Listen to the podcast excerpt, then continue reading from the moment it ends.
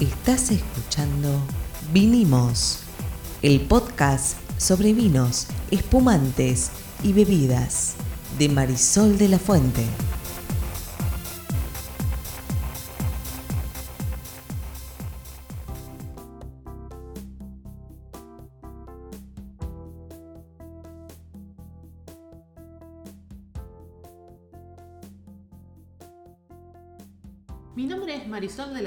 Soy Sol Sommelier.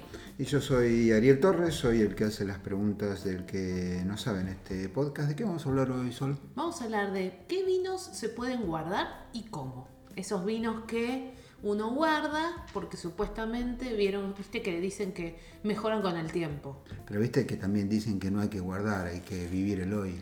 Claro, correcto. Entonces, ¿guardar para qué? Bueno, gran pregunta, porque a veces a mí me dicen, eh, me escriben, mandan mensajes, me dicen, Sol, ¿me recomendás vinos para guardar? Y yo pregunto, ¿para qué querés guardar vino? Yo me pregunto lo mismo, la verdad. es una pregunta extraña, ¿no? Y ahí por ahí encontramos... No, perdón, no es extraña, es lógica y comprensible No, porque lógico. todo el imaginario colectivo y el cine atrás empujando, el- recopado tener Una vinos cava guardados, si es de posible una cava, si es posible subterránea, si es posible con eh, Polvo y telaraña- polvo y telaraña, y si es posible con un vino de 1939. Claro, que, Que no nunca se puede es tomar. 1940, 1938, 1939. Bueno, Claro, que es no se intomable, por tomar, supuesto. por Bueno. supuesto. Pero a ver, esa pregunta me, me, me abre también un montón de, de cosas que puedo contar acerca de esto, de qué guardar, cómo guardarlo.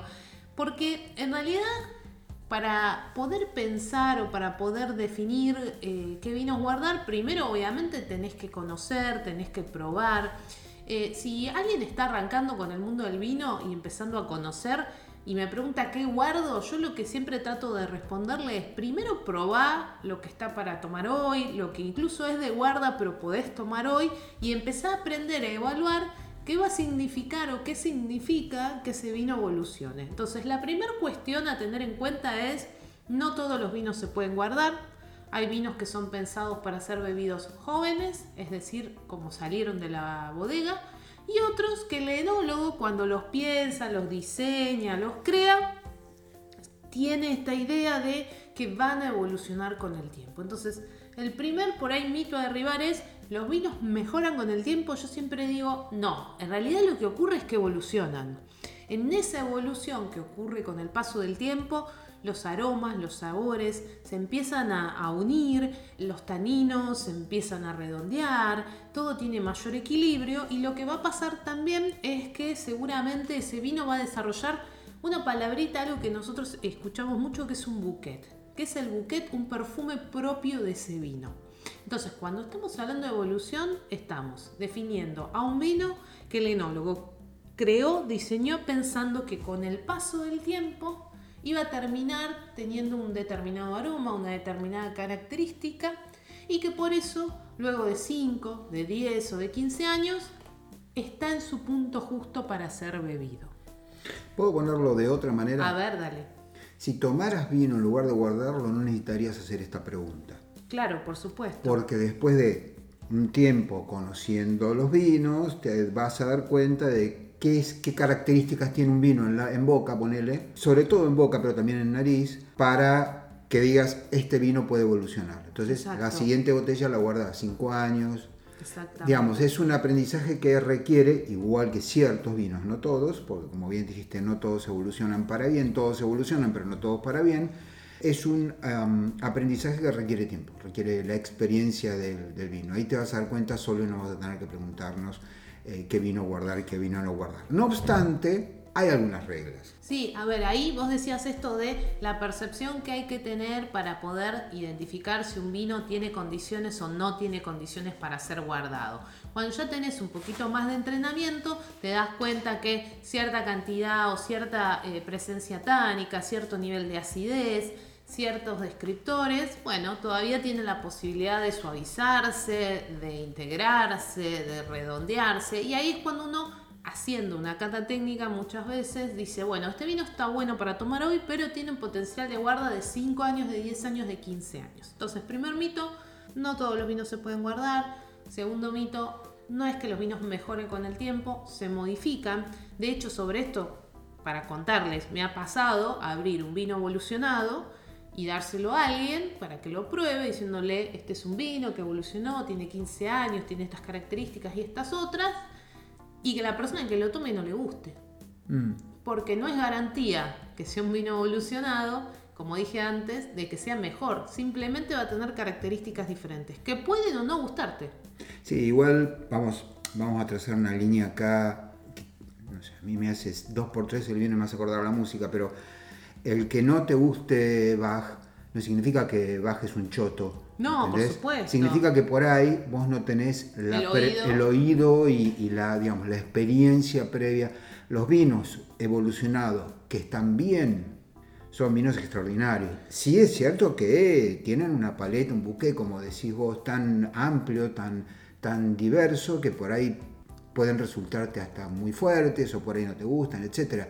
Pero también eso, digamos, requiere... La sensibilidad se prepara, digamos, esto, esto es bien Totalmente. Y el paladar también se va acostumbrando y se va desarrollando con el paso del tiempo. Pero para vos que estás escuchando y estás esperando que te diga qué tenés que leer en la etiqueta para saber si se puede guardar o no, porque te vas a saltear todos los pasos anteriores, yo te diría que eh, una, a ver, eh, una variable que no es a ver, definitiva, pero que sí te puede dar una guía, es que en general un vino que en su etiqueta dice reserva o gran reserva, es muy probable que tenga cierto potencial de evolución. Porque ya viene evolucionando. Exactamente. En la Argentina, según la ley, si vos eh, un vino tinto, para que diga reserva, lo tenés que guardar, lo tenés que dar una crianza de por lo menos un año.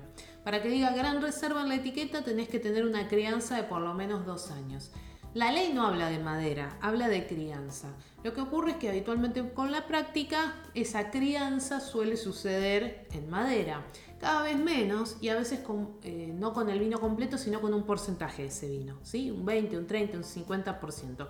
La cuestión es que esa evolución o ese tiempo de crianza en general se le va a aplicar a un vino que vos considerás que va a evolucionar con el paso del tiempo. Si son blancos, en el caso de, ese tipo de vino, reserva va a significar seis meses de crianza y gran reserva va a significar por lo menos un año de crianza. Esto significa que además la bodega puede decidir dejarlo más tiempo en crianza antes de sacarlo a la venta. Por lo cual, en esa categoría vamos a estar hablando en general de un vino que tiene cierto potencial de guarda. ¿Es así siempre?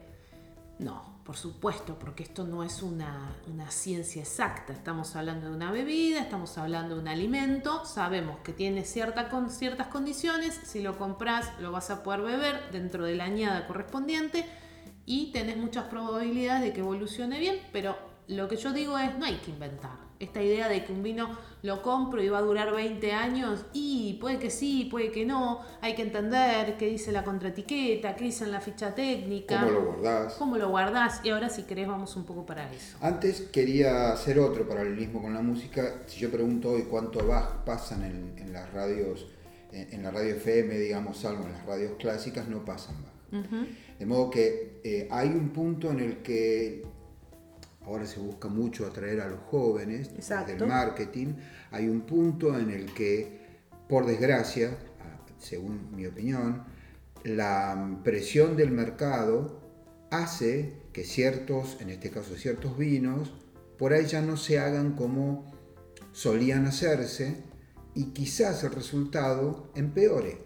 Yo no quiero decir que la música que se hace hoy es peor que la música del año 1600 y pico, pero lo que digo es que está muy desnivelada la cancha en un sentido, en el sentido en el que marca el mercado nada más.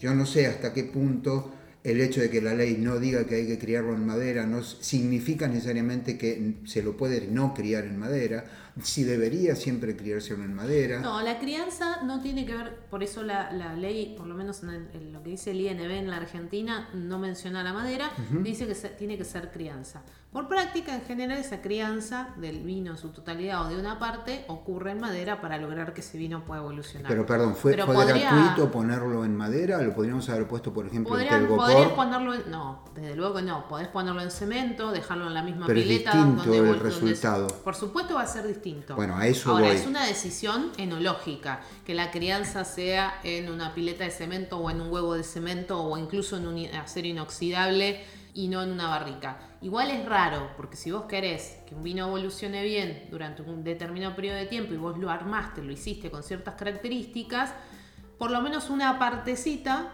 seguramente va a ir a una barrica el primero, el segundo uso, y seguramente el resto del vino descanse en una pileta o en un tanque. ¿eh? Está bien, yo digamos, dejo nada más planteada mi preocupación, la mía, no, no tiene por qué ser tuya, mi preocupación respecto de la presión del mercado sobre aquello que involucra la sensibilidad. En el Sí, caso claro. del vino hay una sensibilidad involucrada, en el caso de la música por supuesto también. Sí es verdad que hay una clara tendencia a dejar de utilizar madera. Hay una clara tendencia a tratar de venderle al público más joven. El público más joven está buscando vinos con menos alcohol, con más sensación frutal en boca, que no significa que sea dulce, sino que dan con buena acidez, mucha frescura. Y esos son los vinos que nosotros denominamos jóvenes. Son los vinos que se producen este año para tomar este año, el que viene y tal vez uno más. Digamos, no están pensados para evolucionar. Eso es una realidad. Yo los ¿no? voy a llamar vinos más simples, no vinos más nuevos, porque son en general Son más yo voy a usar la palabra simple, sé que a vos no te gusta, No. a mí me gusta. eh, me parece que son vinos más simples, comparado con un vino que evolucionó 10 años, cuando vos abrís ese vino, ahí se abre todo un espectro, hay que poner el decanter, y ahí se abre todo un espectro de descriptores que lo vuelven más complejo.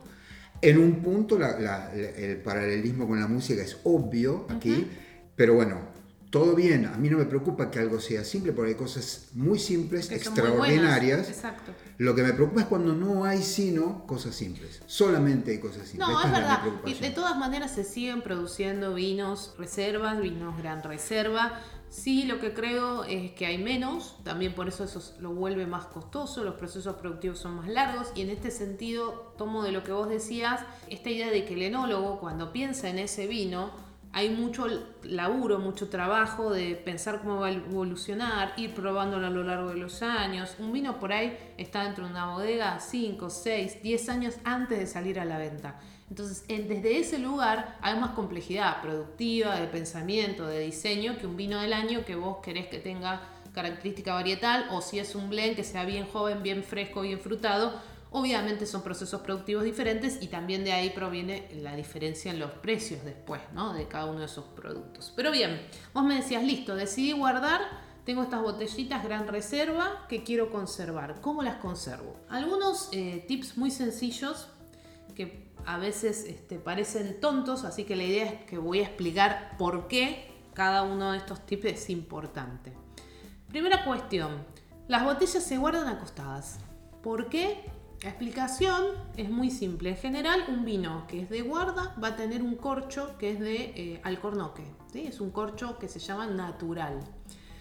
Puede tener también hoy un corcho que se llama sustentable, que se hace con caña de azúcar. ¿Qué pasa con el corcho? ¿Por qué ese vino tiene ese tipo de cierre? Tanto el natural como el sustentable, las empresas que hacen estos, estas tapas, tienen estudios y controles de- para saber exactamente cuánto oxígeno pasa a través de ese material. A través del corcho, A sí. través del corcho. Entonces, vos podés saber y se hacen los cálculos para saber cuánto oxígeno vos necesitas a lo largo de los años que pase por ese corcho para que ese vino tenga la cantidad justa de oxígeno para poder evolucionar correctamente sin dañarse. Este es el motivo por el cual en este tipo de vinos tenemos este tipo de tapón. ¿Por qué guardamos acostado? Cuando tenemos un corcho natural y nosotros guardamos la botella de pie, lo que va a pasar es que el corcho en general no va a estar en contacto con el líquido.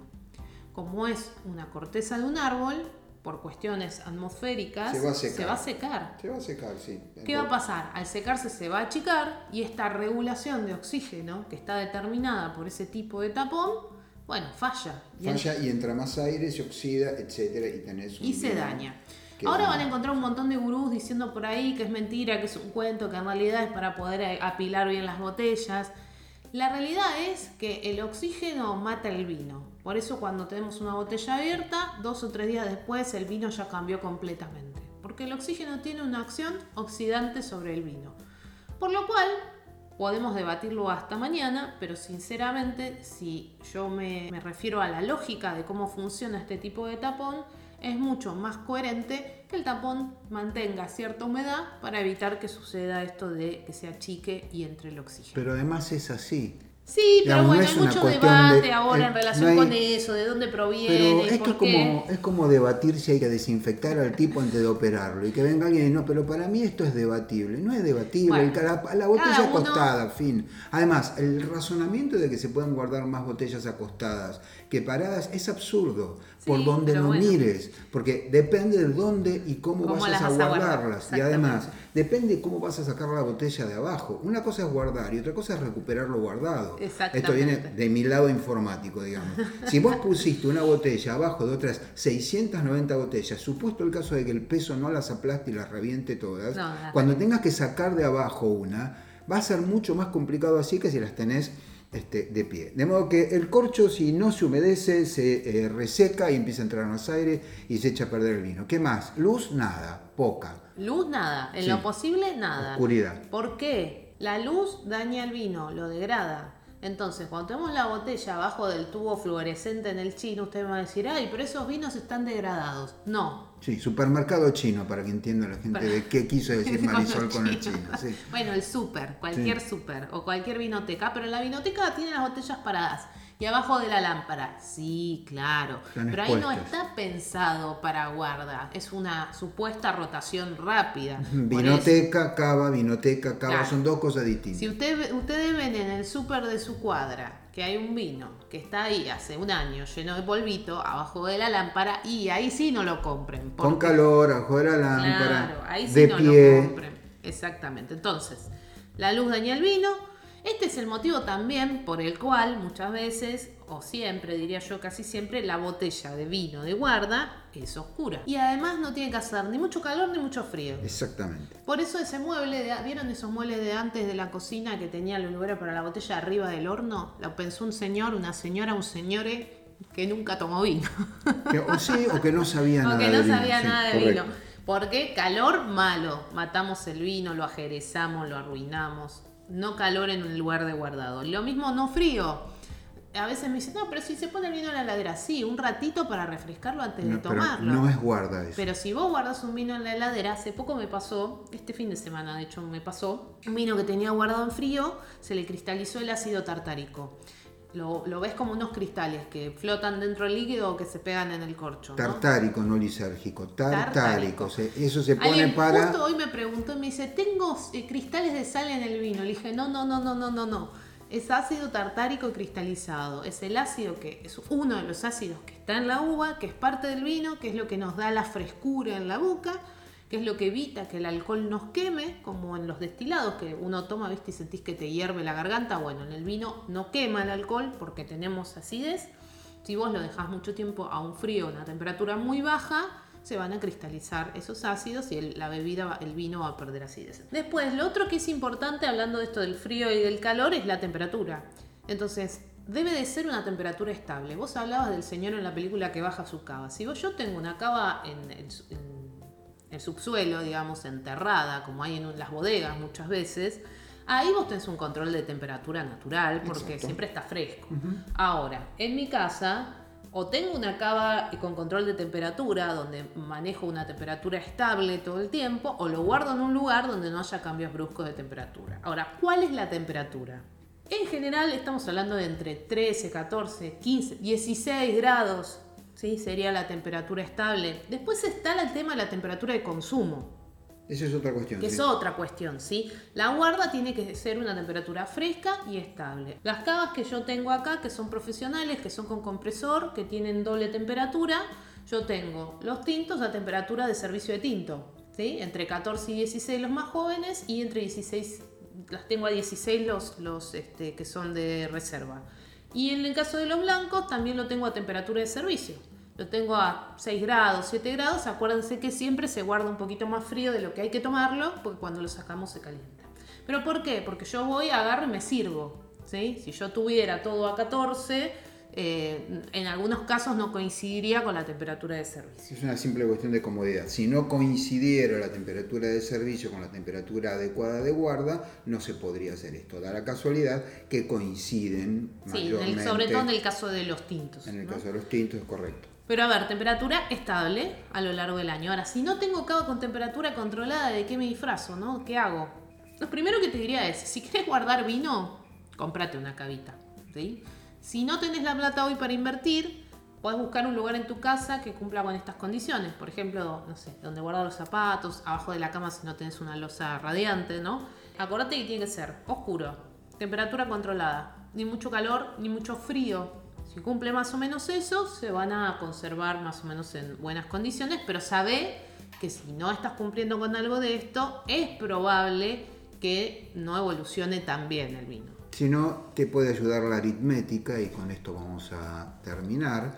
La aritmética es la siguiente. Fíjate cuánto cuesta un vino de guarda, un vino que amerita guardarse uno, dos, tres años. Sí. Multiplicalo, ponele por 8, ponele que las cavas más chiquitas creo que son de 8, Sí, de sí. 9, una cosa así. Sí. Y vas a ver que si vos tirás toda esa plata, te podrías haber comprado una Comprado cava. la cava. Sí, tal Entonces, cual. Está bueno ese cálculo. bueno, entonces, en realidad no está bueno porque además voy a tener que comprar los vinos, pero lo que quiero decir es, si no guardas bien los vinos e intentás guardar sin cava, esto no es un aviso de cava, por No, favor, obvio que no. pero es raro encontrar, sobre todo en un departamento, en una casa por ahí es un poquito más fácil, Claro. pero en un departamento encontrar un lugar donde la temperatura se mantenga más o menos estable y fresca en Buenos Aires. No, y además en la casa ya me van a decir abajo de la escalera o en el lugar, el depósito que tengo. Sí, ojo con la humedad, ¿eh? porque humedad mala también para el Sí, vino. por eso. Entonces, estoy en el bajo escalera está lleno de hongos y olor a humedad. No lo pongas ahí tampoco. No, porque... pero ponele que no está lleno de hongo y todo No, y bien. que por ahí cumple, sí. Lo que habría que hacer es medir la temperatura y ver si efectivamente se mantiene estable y si la Temperatura humedad. es correcta. Entonces,